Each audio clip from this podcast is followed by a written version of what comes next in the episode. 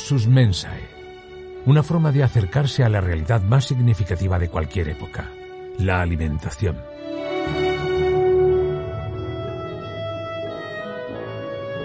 A través de ella conoceremos la historia de la humanidad, su cultura, su historia, los protagonistas, los productos y por supuesto la gastronomía. Luxus Mensae, un podcast producido por Rafael González y escrito y dirigido por Almudena Villegas. Bienvenidos a Luxus Mensae, bienvenidos a este podcast que habla, que trata sobre la historia de la alimentación. Soy Rafael González y cada semana cuando hablábamos con Almudena Villegas para ver qué tema es el que se va a tocar en Luxus Mensae, bueno, pues ella nos dice, vamos a hablar de tal cosa. Bien, estupendo. Bueno, pues esta semana cuando me ha dicho, vamos a hablar de tal señor, yo me he quedado patidifuso, porque no lo relacionaba, no podía dar fe, nunca mejor dicho, de que es una pieza importante dentro de la historia de la gastronomía. Pero así es, y además Almudena Villegas lo recogió en uno de sus libros, del cual también supongo que hablaremos a lo largo del podcast de hoy. Almudena, muy buenas, bienvenida, muchas gracias por estar con nosotros. Hola a todos, hola a todos, estéis donde estéis, sea la hora que sea, todas son válidas para estar en Luxus Mensae con nosotros. Eh, bueno, te invito a que seas tú quien nos diga de, de, quién nos vas a hablar hoy y que, bueno, produzca en el oyente el mismo efecto que ha producido en mí hace un momento. Bueno, hoy vamos a hablar de Moisés. De Moisés, sí, Moisés, el egipcio, el hebreo, el gran personaje de la historia judía, el gran personaje del Génesis.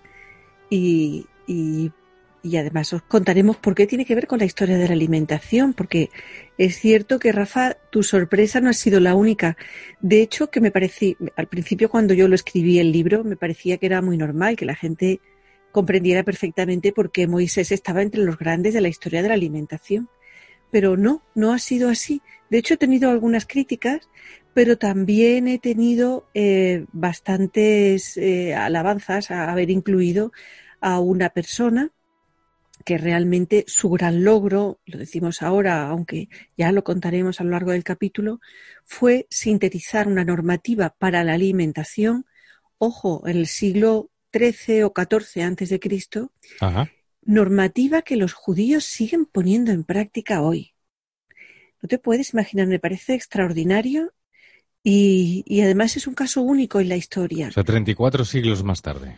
Sí, 34 siglos más tarde hay cosas que siguen funcionando. y además sabemos que se, que se codificaron porque eran importantes.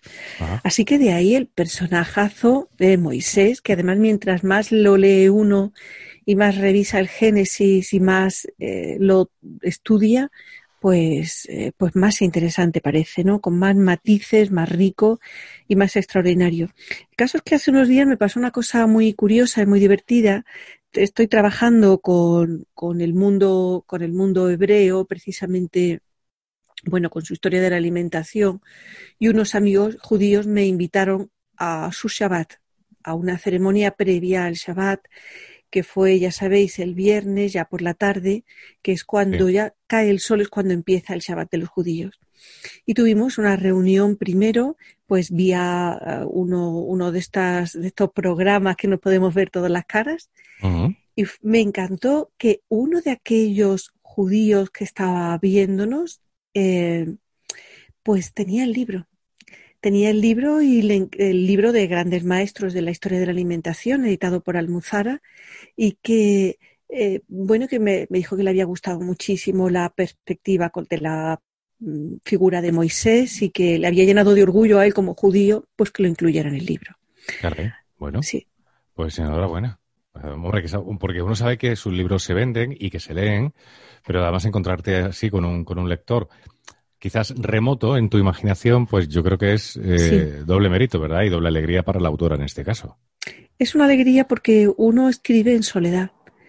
Y escribes y eh, con una soledad grandísima, a veces pesa, porque tienes que trabajar los personajes, porque tienes que investigar, también tiene sus maravillas, ¿eh? A veces los personajes te llaman un poco, pero es cierto que necesitas el feedback de la gente, que alguien te diga, me gusta, no me gusta, Normalmente los no me gustan no les hago mucho caso, porque si no, no seguiría uno trabajando, ¿no?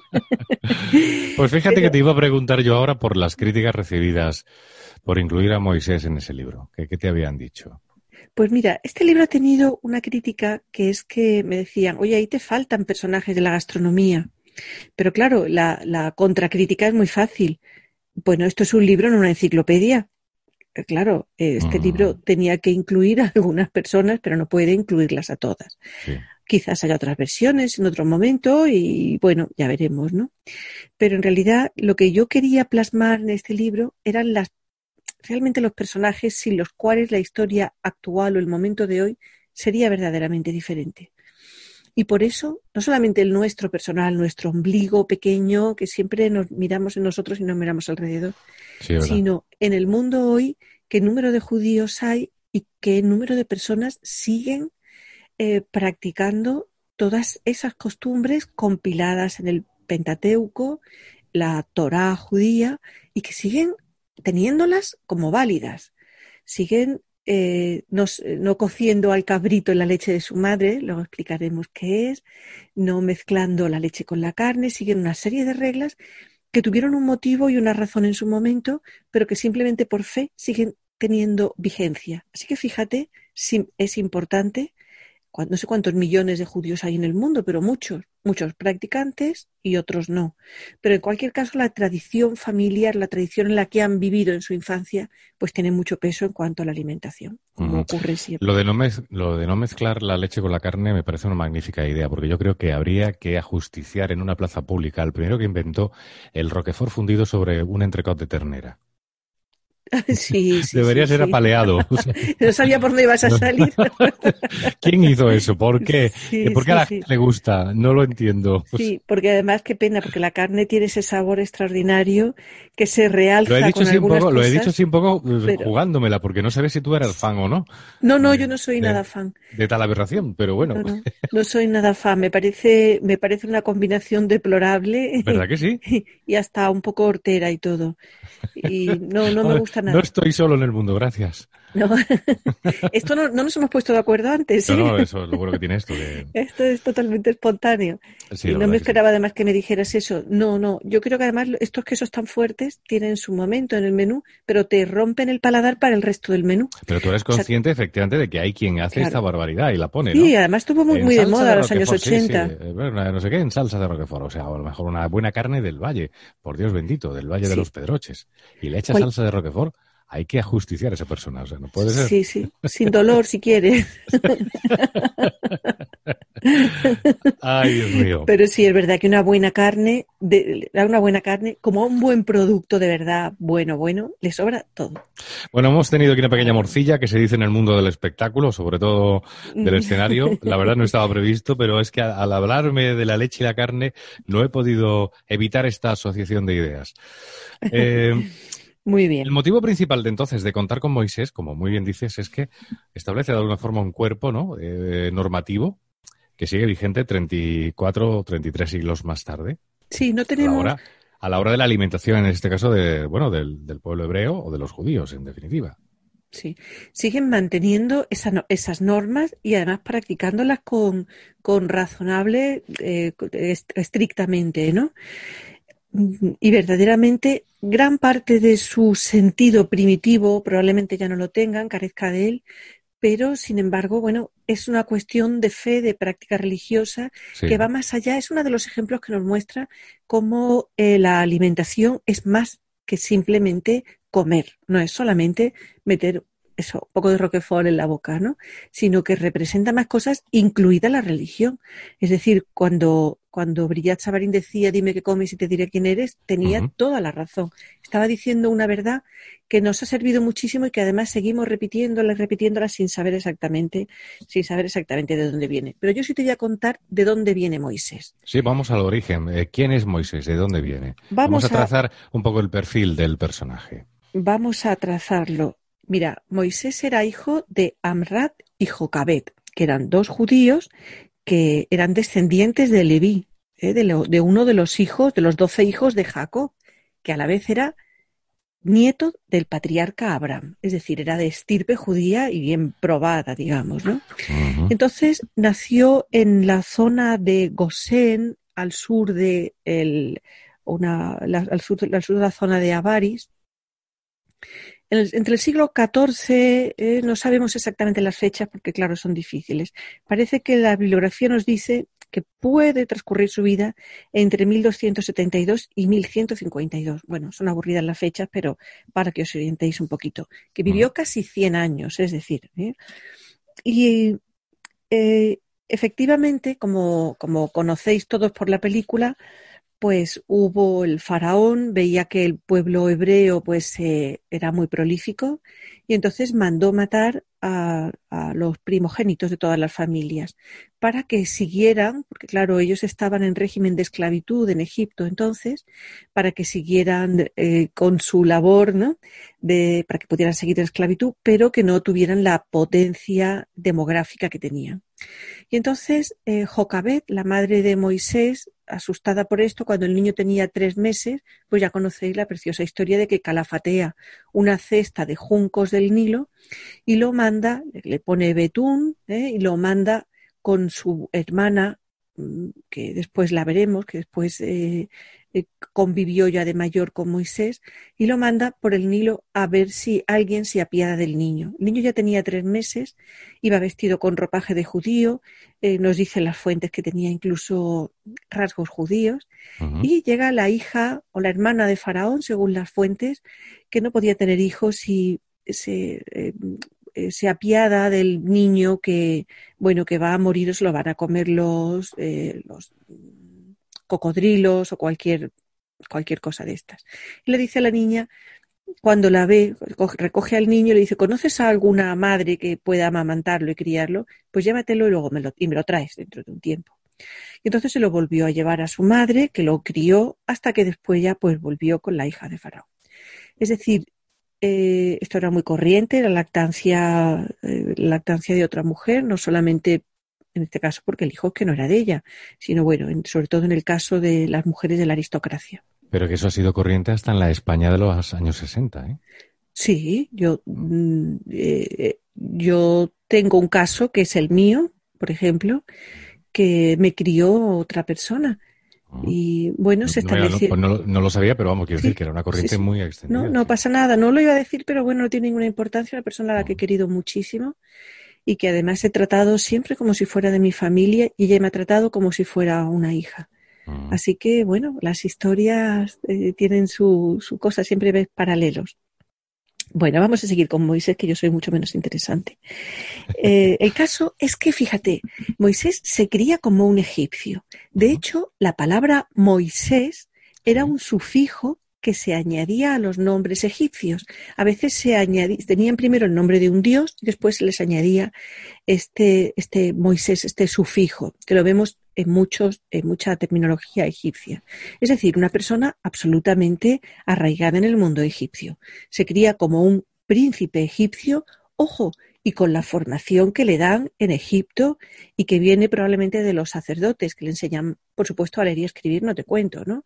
Pues que le enseñan matemáticas, que le enseñan filosofía, que lo, que lo, mm, lo forman muy bien en religión, porque realmente la religión egipcia era compleja y requería una formación importante, y la leccionan en historia, es decir, todas las ciencias y los estudios que podáis imaginar y que hubiera en el Egipto de, entonces, que eran muchos, pues eh, Moisés eh, se, se, educa como un egipcio, se educa como un príncipe egipcio. ¿Por qué es importante esto? Ya veréis después cómo esto resulta de importancia verdaderamente pues para la escritura y para la organización del Pentateuco. Eh, hay autores que dicen que Moisés ni siquiera existió, ¿vale? No solo que no escribió el Pentateuco, sino que ni siquiera existió. Bueno, ya eso no no tengo opción de continuar pues demostrando que sí o que no, ni nada de eso. Vamos a aceptar que existió y que escribió, si no todo el Pentateuco, por lo menos una parte. Porque para escribir un libro tan complejo se necesitaba una mente organizada. Una mente que realmente contara con detalle pues eh, los libros que algunos son muy difíciles. Por ejemplo, el Levítico es de una lectura difícil, incluso para los teólogos que se afanan y tiene, tiene muchas, eh, tiene muchas dificultades y luego cuando lo conoces es fantástico, ¿no? Pero tiene muchas dificultades y nos habla de que verdaderamente, bueno, pues había una mente organizada. Y cuando hablamos de libros, eh, para el oyente actual no hablamos de libros como tal, como actualmente se conocen. No, no, no, no. Vamos a hablar, no vamos a hablar de libros, bueno, vamos a decir obras, mejor que libros. No, no, no, está bien dicho porque, bueno, me imagino que sería un grupo de pergaminos, ¿no? Que estarían cosidos de alguna forma. Eh, bueno, en una época en la que además la tradición era oral, no era escrita precisamente. No, no, pero se escribía y se escribía mucho, se escribía en Oriente Medio, se escribía sobre tabletas de arcilla. De hecho, todos los archivos, todos los anales eh, de, Oriente, pues están sobre tabletas de arcilla. Pero, gran parte del conocimiento se transmitía oralmente más que escrito, es lo que yo quería decir. No, pero no, no. Se transmitía oralmente, pero se transmitía por escrito. Oh. De en Egipto no se usaban pergaminos, se usaban papiros, que además tenían una técnica fantástica para poder, para, eh, vamos, eh, casi no te digo industrial, pero muy importante y se escribía sobre papiro. Y se escribía también sobre arcilla, se seguía todavía escribiendo sobre arcilla. Pero en fin, el papiro es eh, más ligero, lo que pasa es que también, bueno, pues se pierde con el tiempo. El caso es que este hombre bien formado en una corte, eh, pues también eh, podemos imaginar todas las diversiones que le proporciona a uno, pues el vivir en una corte como príncipe, ¿no? Como eh, nieto o como sobrino de un faraón. De repente un día ve a un esclavo, fíjate cómo la fortuna te termina conectando con ciertas cosas con las que tenías que estar conectado. Ve a un esclavo hebreo siendo maltratado por algún jefe de obra, quinta categoría, ¿no? Y entonces él se apiada de él, se compadece y le retira al hombre que le estaba pegando con tan mala fortuna que lo mata. Que lo mata y además esto se empieza a saber. Es decir, atentar contra uno de los encargados de las obras de, las obras de las grandes pirámides del faraón, bueno, pues estaba penado y muy penado. Y entonces él se da cuenta que alguien le ha visto y decide, con 40 años tenía ya Moisés, 40 años, decide irse antes de que, ya no sabemos qué más circunstancias concurren, ¿no? Pero decide irse e irse al desierto. Y entonces eh, ahí es donde empieza de verdad a formarse el hombre y a forjarse el caudillo, la leyenda y el hombre duro, ¿no? Está vagando por el, iba mal preparado, porque claro, era digamos, era un príncipe, no va preparado para enfrentarse al desierto ni a todas sus dificultades, va huyendo hacia lo desconocido, es una gran aventura para él. Entonces se desorienta y empieza a caminar hacia la tierra de Madián, Madián que, que estaba en la actual Arabia, que era una zona desértica, tórrida, dura, difícil para cualquiera, pero bueno, más para él que había huido sin estar, sin estar preparado. Un día cualquiera de esa lucha que tiene para sobrevivir y que cada día se le hace más difícil, encuentra un pozo, ya sabéis la historia también, donde unas jóvenes pastoras llevaban su ganado a beber. Eran precisamente las hijas de Jetro y la que sería eh, su esposa Séfora. Jetro era un sacerdote del pueblo de Marián, de estos marianitas de los que te hablaba. Bueno, él tiene una escena ahí muy bonita, muy representada en la, el cine también, que tiene, vienen otros pastores, tiene que defender a la chica y al final se termina casando con ella. Estos madianitas también eran descendientes de Abraham. Con lo cual, bueno, pues parece que, queda la cosa como, como un poco en, en familia. Entonces, eh, Moisés se casa con Séfora, tiene dos hijos, dos varones, y mm, pues un día eh, se dedica al pastoreo, ¿no? Él se dedica a hacer lo que hacía su suegro. Su suegro lo admite, era un hombre inteligente, versado, parecía que era un poco juez en toda, en, entre toda la gente que tenía alrededor. Y amanece un día, bueno, un día de estos de desierto, monótonos, sofocantes, cansados, cuando está, estando apacentando sus ovejas junto al bíblico monte Oreb, se le ocurre algo, le ocurre algo singular. Podemos imaginar a un Moisés ya de 80 años, ¿eh? apacentando sus ovejas en medio de ese desierto de roca, de piedra, solitario y aislado en aquel silencio al pie del enorme corte del monte Sinaí. El monte Sinaí es un sitio singular. No os podéis ni imaginar la soledad que se siente allí en mitad de un desierto, que no es el desierto de más de ese que podemos imaginar de las películas, todo con arena, es un desierto de roca, duro y difícil, verdaderamente, y con ese monte Sinaí, pues en medio de, en medio con un corte enorme y dominando, digamos, el terreno, ¿no?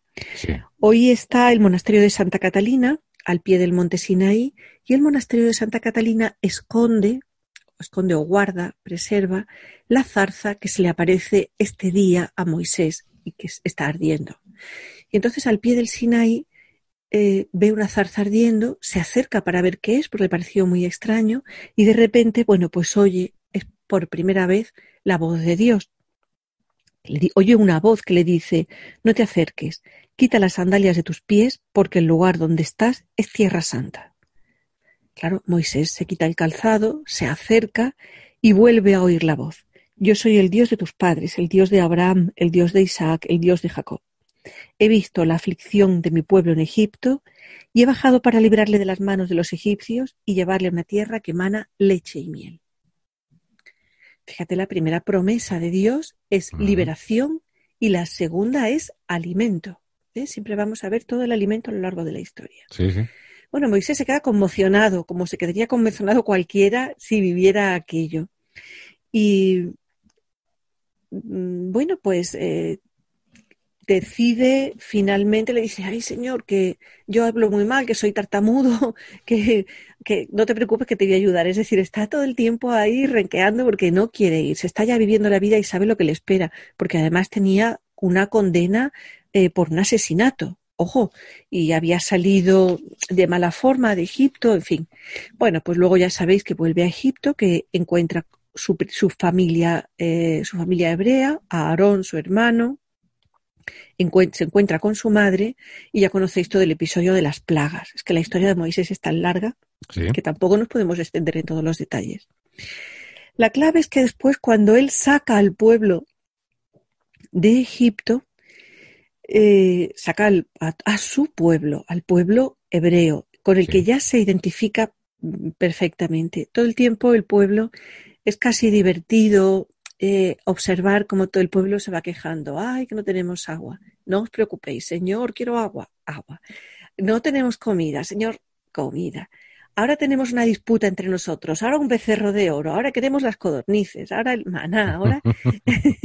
es decir, se enfrenta a un pueblo y además todo a lo largo de toda su historia va diciendo, no puedo más, sois una condenación para mí, es una esclavitud Mm, por tener que arreglar vuestros, mm, vuestros problemas entre vosotros, tener que atenderos todo el tiempo, porque él verdaderamente casi que no quería haber aceptado su papel de patriarca, que no, que no profeta, porque los profetas eh, tienen una visión de Dios, pero no hablan con Dios directamente. El caso de Moisés es un caso absolutamente singular, le pasa un poco como a Abraham, ¿no?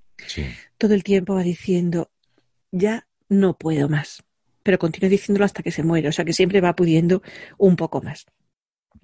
Bueno, el caso es que eh, un día, bueno, ya sabéis que Dios le da las tablas de la ley, que le da, eh, que le, le enseña al pueblo todo el camino hasta que llegan a la tierra prometida, pero como el pueblo judío era muy reacio a dejarse llevar, bueno, pues les dice que van a pasar una generación completa en el desierto. Una generación completa para que los que lleguen a la tierra prometida, digamos que sean los vástagos renovados de una segunda generación y no la primera generación que a veces, bueno, pues había sido tan descreída y tan, y tan, tan dura de cerviz. Esa es la, la expresión. Todo el tiempo Moisés no le preocupa su linaje, no pide a Dios por ser el padre de una gran nación, no le pide nada. Le dice que le ayude todo el tiempo que ayude a los judíos, que ayude a los judíos, que ayude a los judíos, que ayude a su pueblo. Se ve un personaje con mucho poder, se ve un personaje a través de él con capacidad de liderazgo y se ve un personaje al que si no le hacen caso, como ocurre en algunos momentos, él se impone y vuelve a interceder ante Dios y los judíos. El caso es que, mm, bueno, los judíos llegaron con una con una religión formada, con sacerdotes, al desierto de Farán, con un arca y un tabernáculo. Ojo, que llegaban ya, que, iban teniendo todo lo, toda la liturgia que tiene una religión, que ese es un hito, bueno, impresionante en el camino del desierto. Los exploradores pasan días hasta que llegan al final y nos quedamos en la escritura de la normativa alimentaria que impone Moisés o que impone el Levítico, escrito de manos de Moisés o eh, inspirado en cualquier caso por su, por su apoyo pues, a Aarón o a quien fuera. ¿no? ¿Qué, les prohíbe el Levítico? Bueno, el Levítico que os decía que es un libro complicadísimo con un montón de prohibiciones con, prohibiciones sobre, para, para tener, eh, para que los sacerdotes mantuvieran la pureza, no solamente la pureza de, de la carne, ¿no? sino la pureza física para acercarse a hacer las ceremonias y todo eso. Eh, la pureza de la mujer, es decir, va tratando distintos tipos de pureza simplemente en que en, gran parte son limpiezas, ¿eh? en gran parte son rituales de higiene casi, que tienen mucho que ver con el desarrollo potente de un pueblo, de un pueblo pues que vivía en los límites, eh, pues, en este caso el desierto, pero en los límites entre la civilidad y ya el, el mundo absolutamente civilizado. Entonces hay unas prescripciones muy claras y se prohíbe tomar sangre de los animales. Yo creo, o sea, había que desangrarlos perfectamente. Es muy interesante, creo que lo hemos comentado aquí, que los judíos creían y siguen creyendo que el alma está en la sangre. Sí, en efecto. ¿Qué quiere decir esto? Bueno, pues cuando ha habido atentados en Israel, por ejemplo, pues que hay una preocupación extraordinaria y un cuidado muy grande para recoger toda la sangre de las personas que, ah, que fallecen, ¿no? Por ejemplo, digo, los atentados, ¿no? Porque si sabemos que hay, que, bueno, cuando se producen, pues ocurre esto, ¿no? Así que los animales se desangran al máximo y que además lo debe hacer pues un matarife judío, que es el shohet. Así que hay incluso una normativa para hacerlo, ¿no? No se puede hacer de cualquier forma. Luego no se debe, lo que decía Rafa al principio, no se debe mezclar. La, prescripción del Levítico es muy bonita porque dice, no cocerás al cabrito en la leche de su madre, que suena, es que es muy impactante. En realidad la prohibición es no mezclar la carne con la leche en una misma comida. Pero no solamente en una misma comida, sino, bueno, en las cocinas la leche está en un sitio, la leche y los lácteos están en una zona, incluso a veces en distintas neveras, y, y en otra está la carne, tienen distintas vajillas, distintos lavaplatos incluso en algunos sitios. Entonces todo esto, imagínate cómo complica. Mirad vuestra nevera durante un minuto y pensad si tuvierais que separar los yogures del jamón de York bueno, a veces con 30 segundos basta para ver la, la nevera. Sobre todo en, casa de un soltero. Eso iba a decir, eso iba a decir. las neveras de los solteros a lo mejor no son difíciles de categorizar. Yo tengo un amigo que fue a visitarlo a su padre, otro pequeño inciso, y le abrió la nevera al hombre y cuando el, muchacho volvió a abrir la nevera, el padre le había dejado un billete de 50 euros. Calcula. qué, encanto. Calcula cómo tenía ese hombre la nevera. Yo creo que a veces no es ni siquiera cuestión de dinero, sino cuestión de, de organización y cuestión de prioridades, ¿no? No, y es verdad que muchas veces nos organizamos muy mal a la hora de comprar los alimentos. No hace falta eh, ser judío para distribuirlos. A veces que lo compramos francamente mal, haciendo abuso de unas, haciendo abuso de unas cosas y carencia de otras que son mucho más importantes. Moisés hubiera podido eh, trasladar al pueblo judío, sacarlo de Egipto, pero a lo mejor no hubiera sido capaz de organizarse su nevera. No, pues, posiblemente. Vamos por ahí. Bueno, pues sí, con esa dificultad primero. Luego se veta el consumo de grasa animal, ya lo sabéis, la grasa, la única grasa que se utiliza es vegetal. Luego no ahí se, establece ya, ahí se establece ya el no comer, por ejemplo, eh, carne de cerdo. Sí, sí, sí. Se, eh, no se puede, pero Mm, no se pueden comer animales que no se han sacrificado, es decir, un animal que se ha muerto sin conocer la causa se considera impuro y no te lo puedes comer. Eh, tiene todo el sentido, porque verdaderamente ese animal puede, pues, puede estar infectado por un virus, puede tener un parásito, pueden pasar mil cosas y entonces es mejor dejarlo, ¿no? Es decir, estas prohibiciones no son absurdas, tienen un sentido y un sentido y una época y un tiempo. La maravilla de estas prohibiciones o de estas recomendaciones es que siguen vigentes. Es que siguen vigentes, adaptadas al mundo actual y con las facilidades que da la tecnología, porque eh, los judíos pues cocinan fenomenal. Hay un toda, sobre todo los judíos del Mediterráneo, los judíos sefardíes tienen una cocina extraordinaria, además con muchas raíces y mucha tradición. Pero bueno, vamos a seguir con los cerdos, que me ponías ahí el ejemplo, pero como te estaba contando los animales no sacrificados, ahora te lo voy a contar bien. Se pueden comer los animales que rumian y tienen la pezuña hendida, es decir, partida. Pero queda vedado el consumo de cerdo, de caballo, de camello, de avestruz y, y de conejo también, ¿eh? de mono, perro, gato o rata. Ninguno de esos animales se pueden comer. También se prohíbe la ingestión de algunas aves, especialmente las rapaces, ¿eh? como el cuervo, la gaviota, el halcón, el pelícano, bueno, un montón. En cuanto a los peces. Porque son animales que se alimentan también de carne, claro. Son, animales que se alimentan de carne y de sangre. Y de sangre, efectivamente. sí, sí. Los peces se pueden comer todos, menos los que no tengan aletas ni, ni escamas. ¿Sí? ¿Vale? ya comentamos en un, en un programa anterior, efectivamente. Lo, hemos comentado. Hemos, hemos, venido aquí algunas veces. Y también excluyen los moluscos y crustáceos. Así no pueden comer pues, mejillón, ni gambas, ni langostinos, tampoco caracoles, eh, reptiles, calamares o lamprea. Ni la langosta crustáceo pero sí la langosta que es un insecto y que había muchísima en, en, el, en las zonas limítrofes del desierto. Pues cosa que no entiendo. la verdad es que hay una diferencia, sí, sí. Sí, esa, es, esa es una pena, esa es una pena. Bueno, y por supuesto, bueno, pues santifican y ritualizan pues una serie de fiestas, especialmente el Shabbat, que ya sabéis que se hace todas las semanas, que es el sábado, que es la fiesta del séptimo día de la semana, la jornada del descanso que se dedica pues, a la oración, la meditación, pero ojo que estaba prohibido hasta encender fuego. Es curioso porque un día haciendo un programa en, en una radio, eh, llamaba, una, llamaba una señora de Toledo y contaba cómo cocinaba su abuela, que era con un eh, ponía la olla dentro de una especie de cama de heno, de paja, eh, la dejaba ahí toda la noche para que se hiciera. Y, le dije, ¿usted es judía? Dice, no, no, yo digo, no, no, no estoy preguntando, usted es judía. Quiero decir, sus ancestros han aprendido a hacer esto y ustedes han renunciado a su religión en algún momento de la historia. Esto no es, no es ninguna crítica ni mucho menos. Pero sin embargo, siguen poniendo en práctica una costumbre tradicional que se hacía pues, eh, pues hace 3.000 años. Entonces, vamos, más.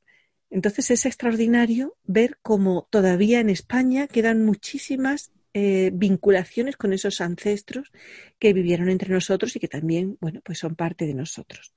Fíjate si es importante la legislación que compila, claro, me he ido nada más que a lo principal, ¿no? Pero todos estos libros del Pentateuco pues están llenos de, de, relación y de vinculaciones con la alimentación, de prohibiciones, de recomendaciones.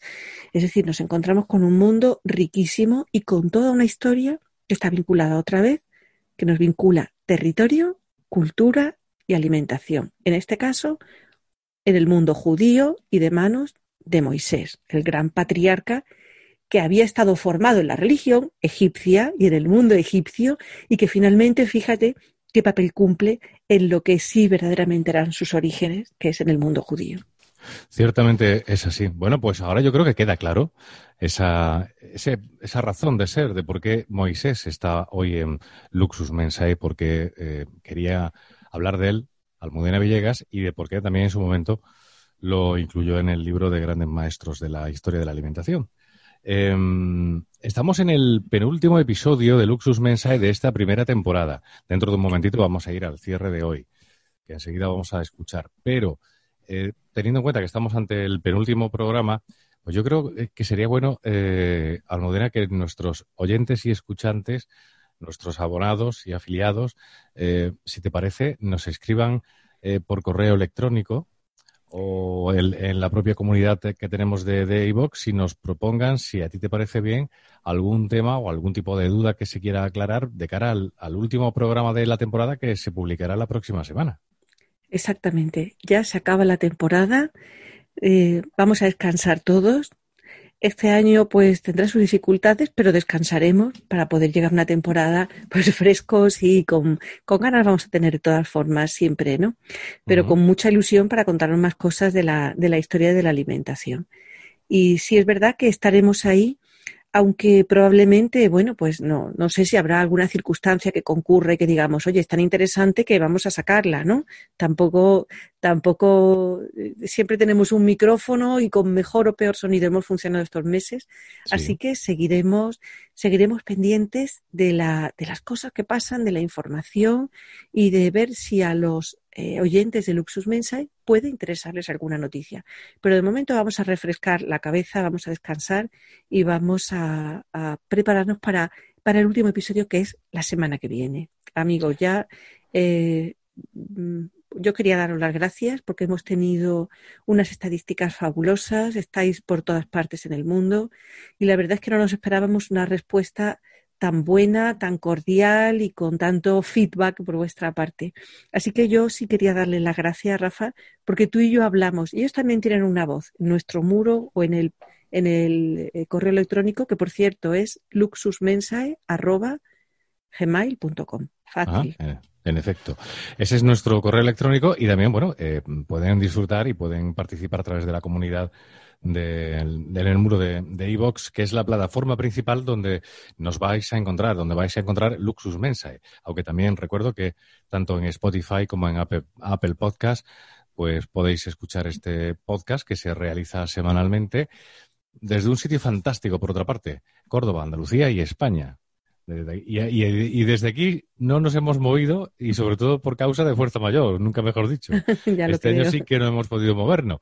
Por hombre, yo espero que en un futuro además Luxus Mense pueda moverse, porque también se puede hacer, y pueda acudir allí a cualquier tipo de evento gastronómico que merezca la pena y que, bueno, pues podamos dar constancia de, ese evento. es verdad que teníamos muchos planes al principio. Cierto. Pero, pero bueno, es que las cosas son como son y yo creo que la inteligencia. Pero alguien se comió un, alguien se comió una, un murciélago en un, en un mercado chino y la, y la ya está, la lío, la lío, la lío.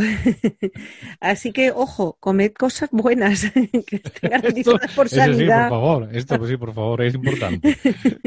Divertíos y ser felices.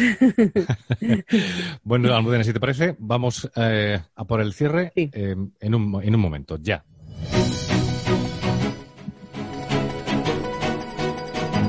Luxus Mensae, el cierre.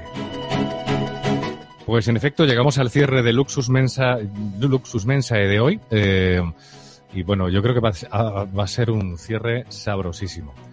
Porque mm, nos vamos a ir hasta una zona de España que si por algo es famosa, sobre todo, por muchas cosas, pero fundamentalmente por su gastronomía. ¿No es así, Almudena?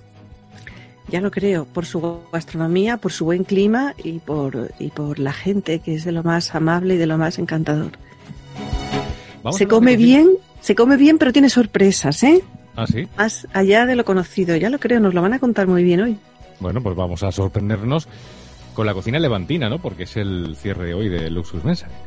Con la cocina de Levante, pero en concreto de Alicante. Ah.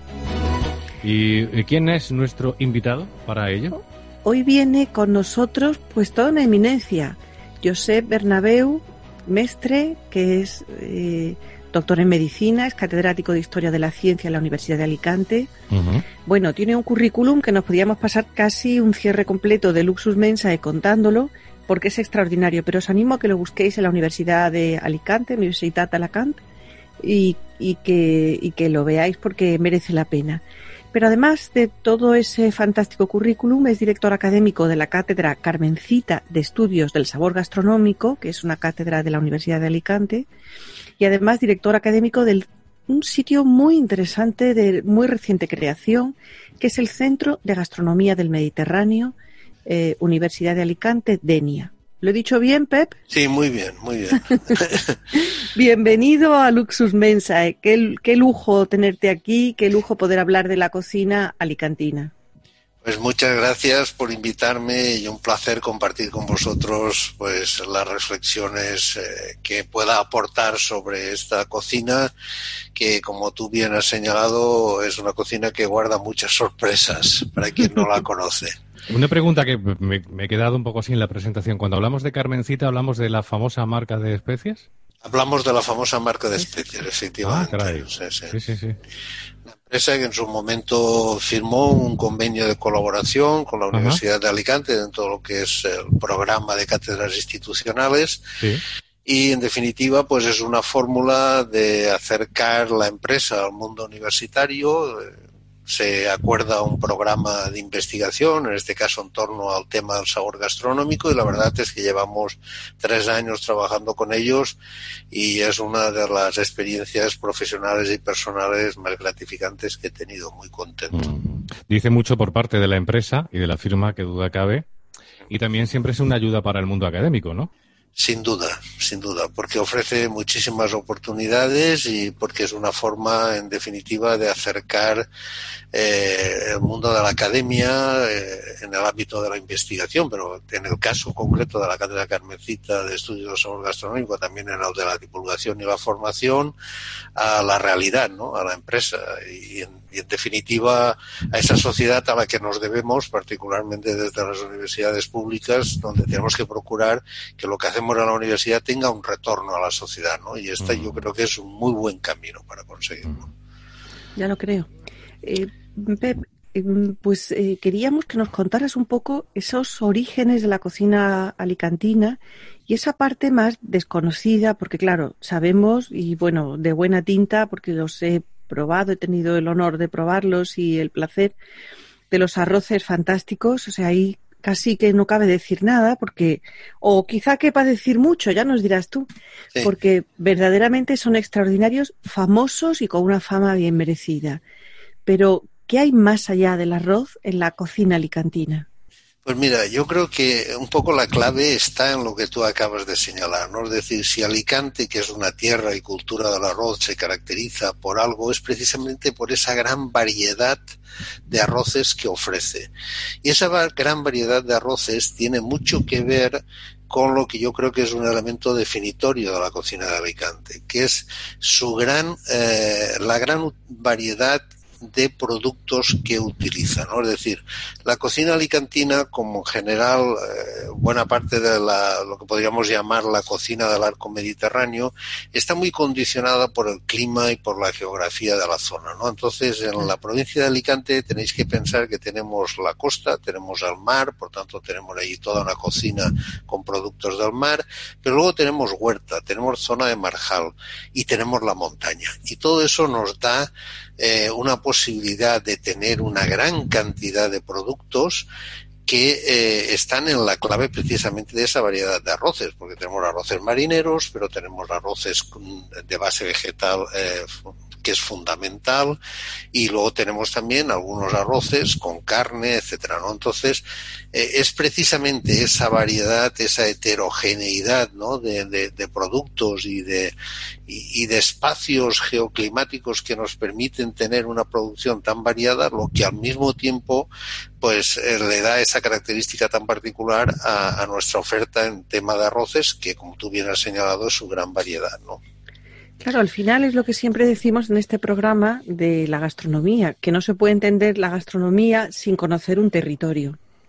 Al final es el territorio el que nos da la primera, digamos, el punto de partida. Después las distintas culturas utilizan unas cosas u otras, pero el territorio es lo básico. Y es verdad que en Alicante hay ese compendio de todo en pequeñito, pero, pero de todo. Hay un poco de todo y esos microclimas, pues claro, responden a distintas cocinas responden a distintas cocinas, porque al final las cocinas, como tú bien señalas, se adaptan al medio y ese medio es el que le da esa particularidad, ¿no?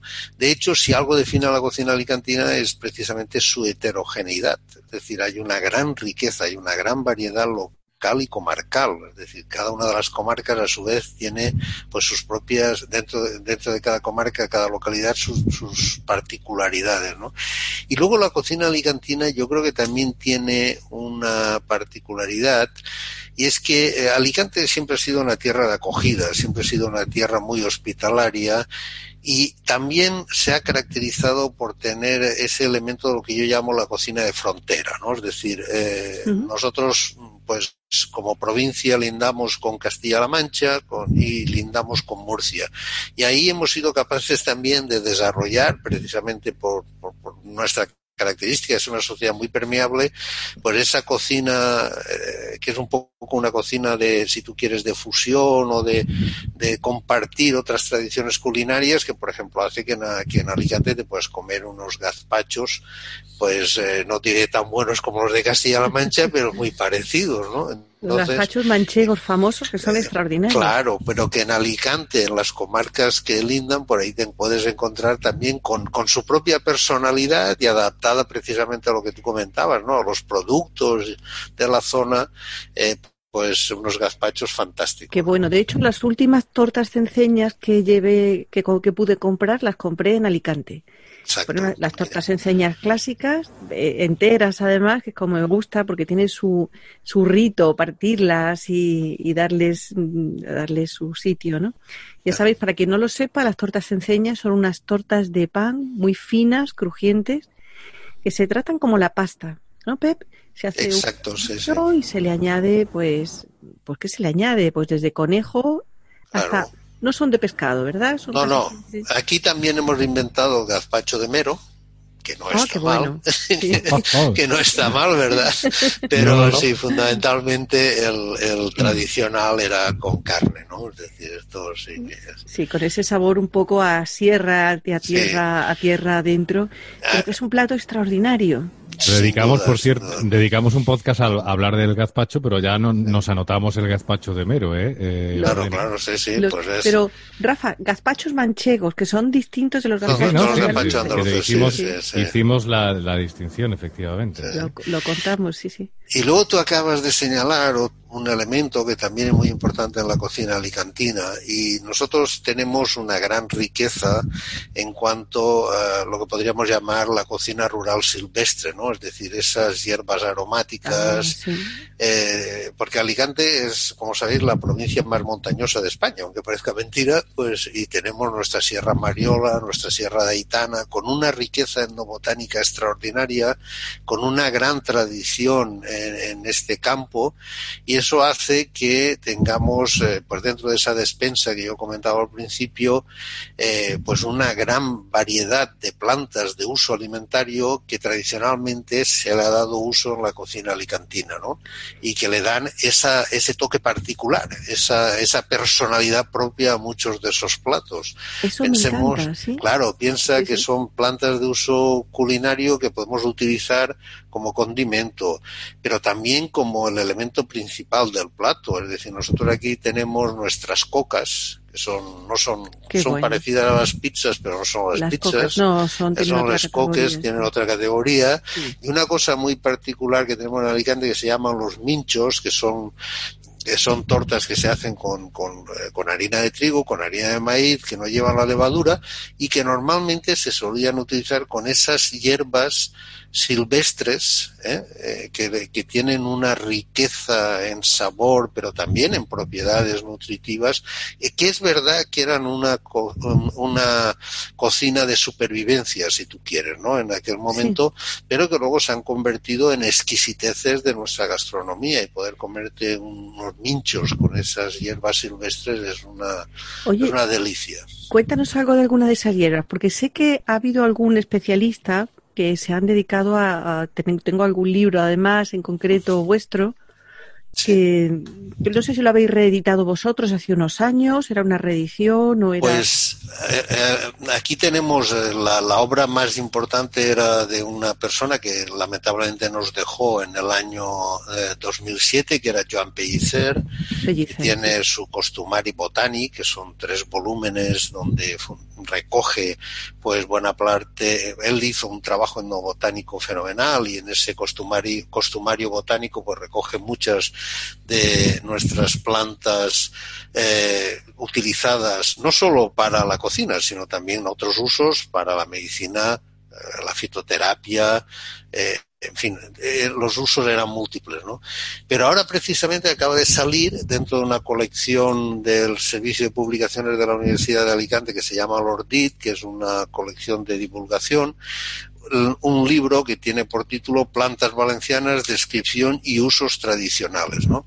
Y ahí se hace pues una selección, evidentemente no están todas, y eh, además de hacer una descripción desde el punto de vista botánico, pues y, y, indicarnos cuál es el hábitat de cada uno de ellos, pues hacen un repaso por su, eh, eh, por lo que podríamos llamar el análisis endobotánico, ¿no? Y ahí entra, evidentemente, como no podía ser de otra forma, su uso en la cocina y en la, en la cocina tradicional y en definitiva en la gastronomía, ¿no? Y yo creo que esta es otra de las de las particularidades que se puede encontrar quien nos visita y se acerca a nuestra a nuestra cocina, ¿no? Qué bien. Eh, en cuanto a esas hierbas, porque claro, son muchísimas y no podemos hablar de, de todas, ojalá. Que, ¿Cómo se hacen? De la forma tradicional, primero, ¿cómo se encuentran?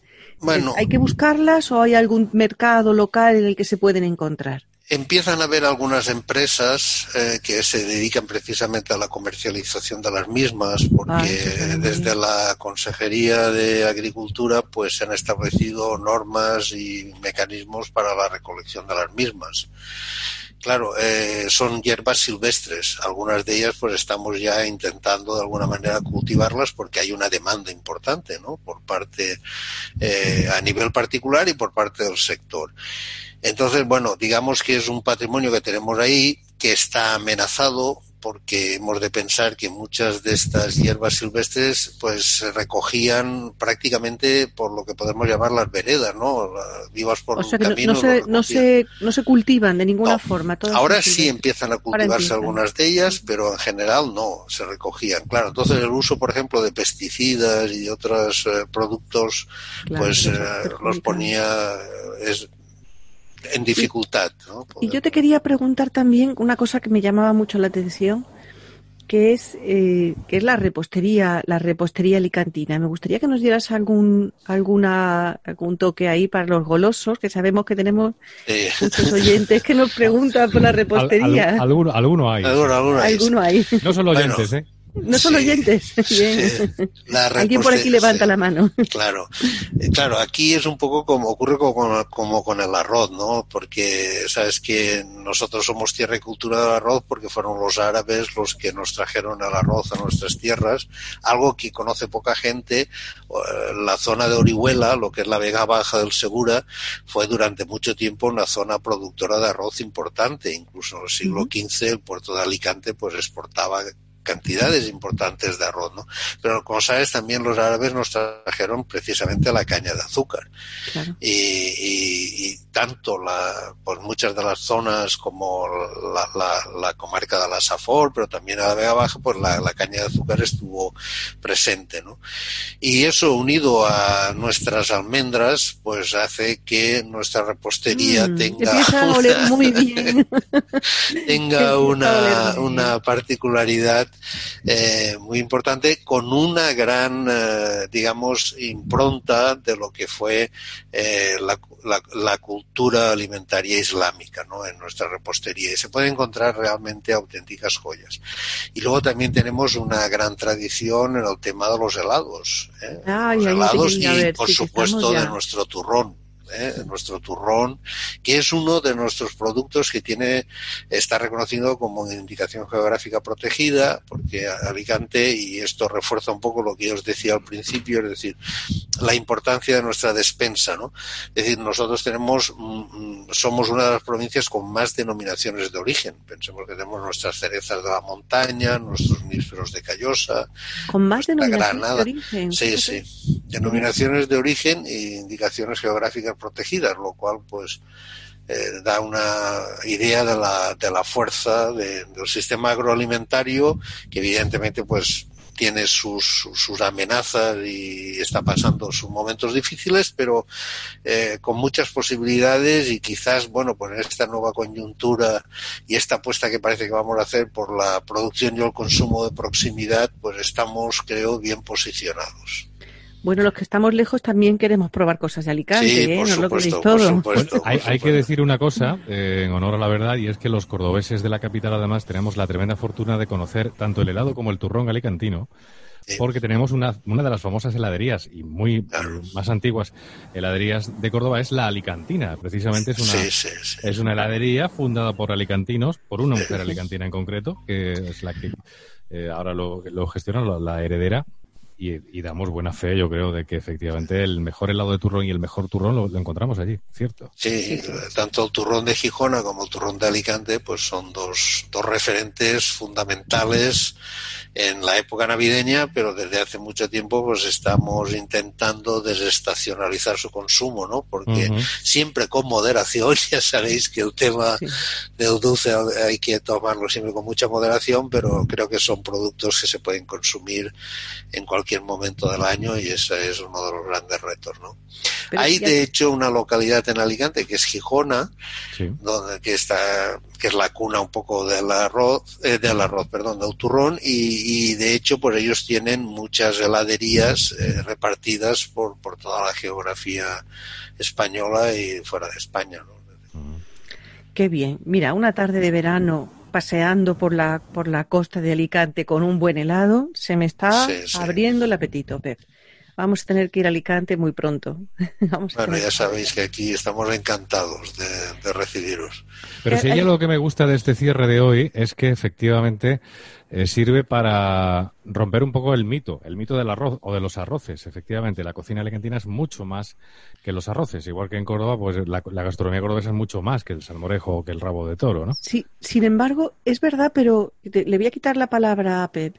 Los arroces que hacen son extraordinarios. Te diré que yo no sé si cualquiera, pero es verdad que hay una finura en el trato, con el trato con el arroz, una finura en los sofritos, una finura en encontrar el punto, una cosa que es que la da nada más que la familiaridad durante muchas generaciones y muchos cientos de años, como lo estaba diciendo. Y eso, más allá de lo turístico, es verdad que se hacen unos arroces maravillosos. Yo creo que por eso, ¿no, Pep?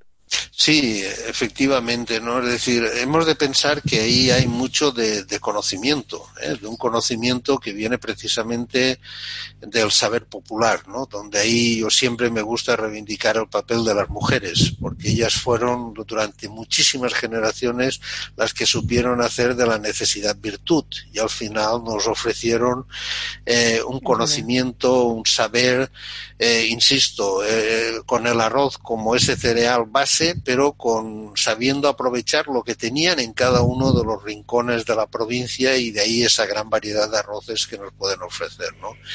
Luego han venido pues nuestros cocineros y cocineras que han sabido innovar desde esa tradición y desde ese conocimiento, pero tienes razón, Amudena, es decir, hay ahí una técnica que le hace muy particular al arroz, ¿no? Es decir, sabes que nosotros tenemos además otro producto muy típico alicantino que es la ñora, la ñora que además eh, solemos eh, preparar con una técnica tradicional, sobre todo en la zona de guardamar, que es, se la seca. explica, eh, explica a, los oyentes, a los oyentes qué es la ñora. Pues la ñora es como un, es un pimiento, en definitiva, y entonces la particularidad es que se, se seca, pero se seca dentro de las dunas de arena, ¿no? Y entonces eso ah. le da un, y entonces luego con la con la ñora seca eh, eh, se prepara, digamos, la, la base del, del, sofrito del arroz.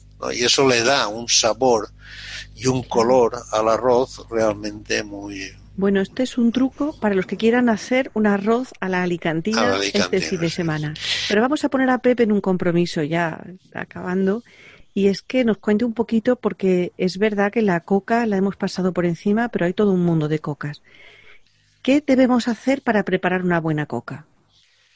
Pues ahí, eh, sin duda, es la masa, ¿no? La masa es la clave. Eh, hay que preparar una buena masa para poder eh, tener el, ingrediente básico y luego pues eh, la técnica del horno para poder conseguir su punto, pero luego piensa que al final la coca es como el recipiente donde le vamos a poner toda una enorme variedad de, productos. Eh, la mayoría vegetales, es decir, pues tenemos nuestras verduras de temporada, es muy importante eh, respetar el producto de temporada y con esa gracia de poderlo complementar pues con un trozo de, carne embutido, que tenemos grandes embutidos también, no hemos hablado de ello, pero también tenemos grandes embutidos, o esos trozos de pescado generalmente del salazón, que es otra de las particularidades de la provincia de Alicante, que tampoco hemos hablado de ella. Es verdad que hay unas salazones extraordinarias. Eso Hay unas mojamas y unas huevas prensadas y una cosa... Buenísimas. A lo largo de nuestro litoral, pues teníamos muchas almadrabas, tenemos ahí toda una tradición que, que además compartimos con vosotros, ¿no? Con Andalucía, y, y, siempre ha estado muy presente en la cocina alicantina, pues esa mojama, esa melva, esa toñina, el atún que llamamos aquí, etcétera. Qué buenas, qué buenas. Bueno, y, y, hay otra cosa que a mí me gusta mucho y que es muy, eh, muy original, que no se toma en otro sitio, quizá en Valencia también, que es el agua de cebada. El agua va, que llamamos aquí, sí.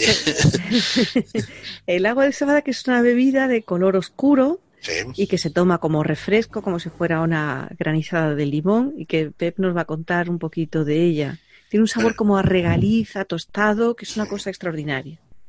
Sí, sí, sí, es, es una de, de, la, digamos, de los refrescos tradicionales alicantinos que además, eh, pues, eh, estaba el, la persona que lo vendía por la calle gritando en valenciano agua si va, agua si va, ¿no? Agua de cebada.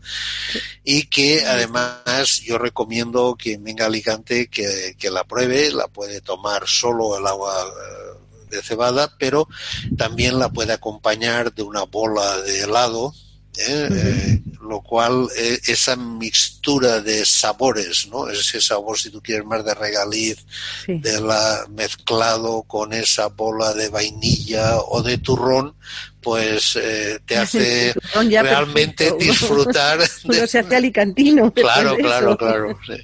Con una buena bola de turrón es un, un complemento muy bueno. Pues yo creo que nos quedan muchísimas cosas de saber de Alicante.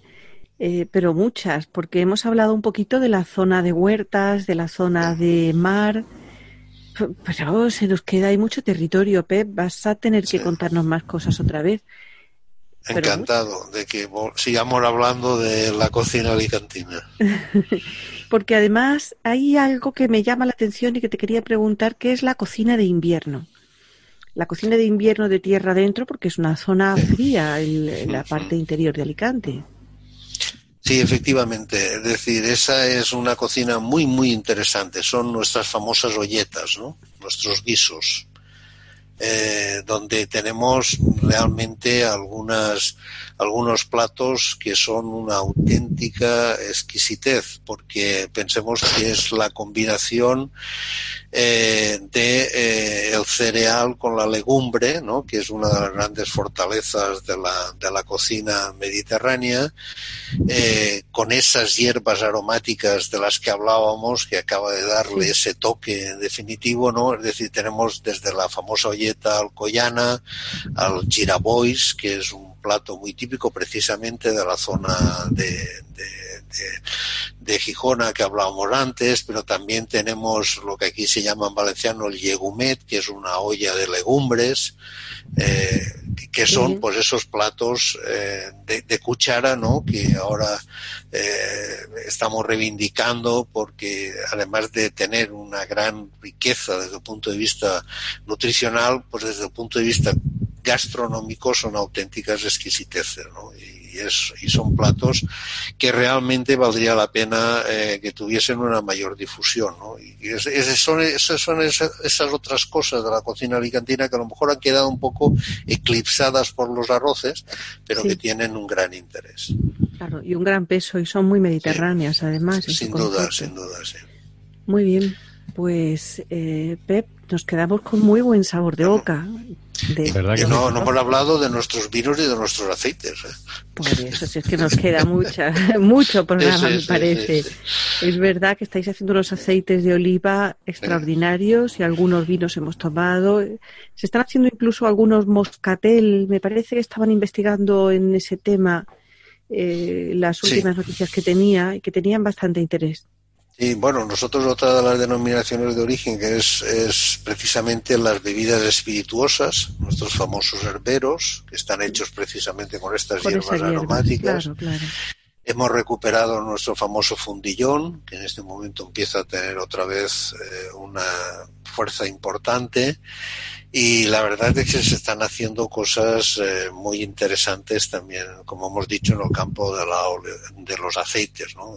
realmente son eh, productos que están adquiriendo una importancia eh, grande no solo para nuestra cocina, sino también desde el punto de vista de la actividad económica, porque en definitiva, bueno, pues son productos que se están exportando y que nos ayudan también a mantener el territorio, el paisaje, que creo que es muy importante, ¿no? Porque son esas tierras de interior que, como ocurre en muchos lugares de España, pues están sufriendo este drama demográfico del despoblamiento y bueno, y ahí tenemos unas ventanas de oportunidad para poder mantener eh, a, las personas y por tanto el territorio, ¿no? que es lo importante. Muy de acuerdo, me gusta mucho esa perspectiva y con esa les dejamos esa reflexión para los oyentes de Luxus Mensae, que todo el territorio es importante. Muchas gracias. Así es. Pues Pep, muchísimas gracias por estar hoy con nosotros. Te emplazamos en la próxima temporada a que eh, nos hables otra vez de la cocina alicantina. Podemos hablar de la coca y de esas olletas o esas olletas de, que, de las que nos, nos hablabas y que me he quedado con ganas de saber un poco más. Muy bien. Y, bueno, eh, bienvenido y, muchas gracias por dedicarnos este ratito de tu tiempo a saber un poquito más de la historia de la alimentación. Muchas gracias. Muchísimas gracias. Pues llegamos al final de, de Luxus Mensae constatando una cosa importantísima también. Yo me emociono mm, escuchando a, Pep y, en definitiva, mm, viendo cómo eh, España es un grandísimo país gastronómicamente hablando. Qué maravilla de país. Qué país más grande tenemos en ese sentido, ¿eh? Almudena.